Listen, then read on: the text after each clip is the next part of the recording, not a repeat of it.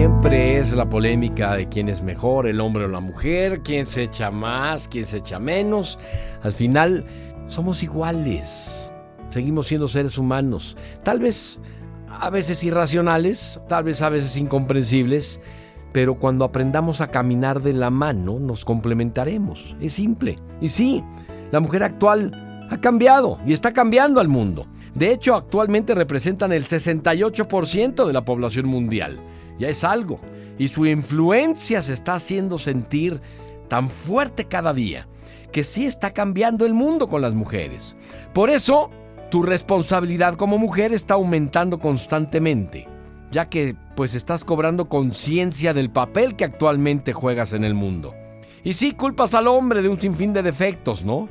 Ya pasaron esos tiempos. Si te preguntas quién forma al hombre, la respuesta es que se tiene que aceptar que son las mujeres, quienes desde el nacimiento, con el don de la educación, la forma, las madres abnegadas, las ejecutivas del hogar, que sufren en silencio y están dando total formación a los hombres y a las mujeres que están actualmente en los mercados y activos por todos lados. Y se dan una falsa imagen de lo que la mujer debe ser.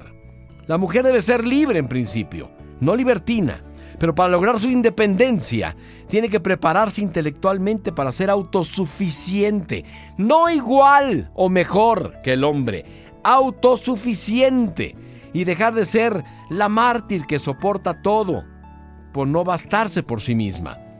El mundo está cambiando y lo cambia la mujer. En la mujer se conjugan cualidades únicas ya. La mujer es fuerte y sensible, apasionada y tierna, dócil y graciosa cuando lo quiere. Y la inteligencia de la mujer no es inferior a la del hombre, es diferente, pero ya abarca muchísimas otras cosas más que los hombres no podríamos abarcar.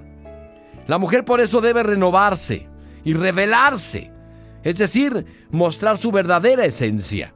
Debe ser el complemento importante del hombre, pero no su enemigo o su rival, porque no son competencias.